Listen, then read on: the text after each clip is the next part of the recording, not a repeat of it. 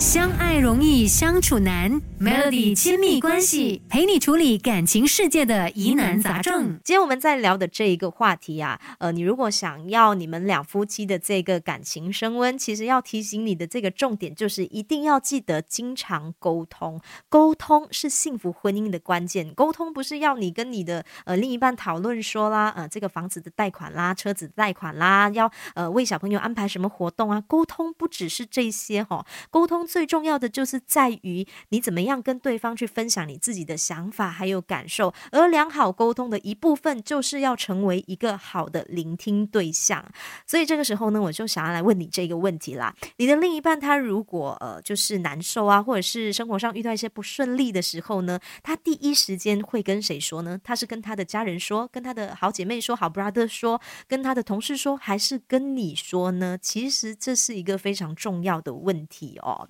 也是我自己一直在。一直在提醒我的一件事情啦，因为我觉得像是 像可能是我们职业病的关系，可能是我们做这一行，我每次就会觉得说我说的太多了，可是有时候你叫我听，诶，我好像没有办法当一个好的聆听者，你知道吗？我如果跟我的就是另一半有争执的时候啦，讲真的，每一次都是我吵赢的，怎样吵我都是赢的，你知道吗？但是如果你问我是不是一个好的聆听对象，我并不觉得我是，所以这是我一直呃都在两性关系中学习。的一个重点，也想要来跟你分享的。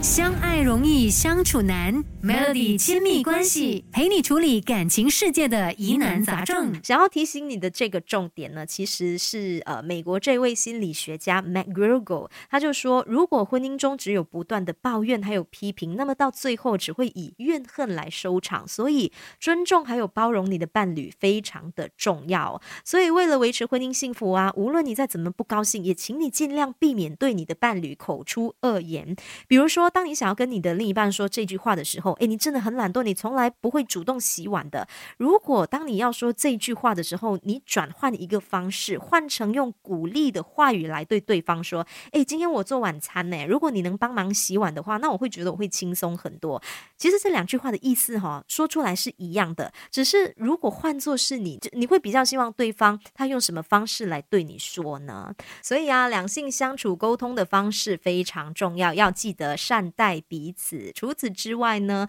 两夫妻长期相处，很容易你就会将对方所做的一切视为理所当然哦。你试想一下啦，比如说，如果今天我是负责呃准备三餐，然后我教小朋友写功课，这其实是我理所当然的工作吗？这是我一定要做的事情吗？再来，你想一想，可能你的老公、你的另一半，呃，比如说家里的这个灯泡坏了啦，水管破了啦，他是不是理所当然要去做这件事情呢？其实并不一定啊。所以，我们为什么要把对方所做的一切视作理所当然的呢？建议你可以每天花几分钟的时间，告诉对方至少一件让你感谢的事情，这绝对有助于你们彼此的感情升温。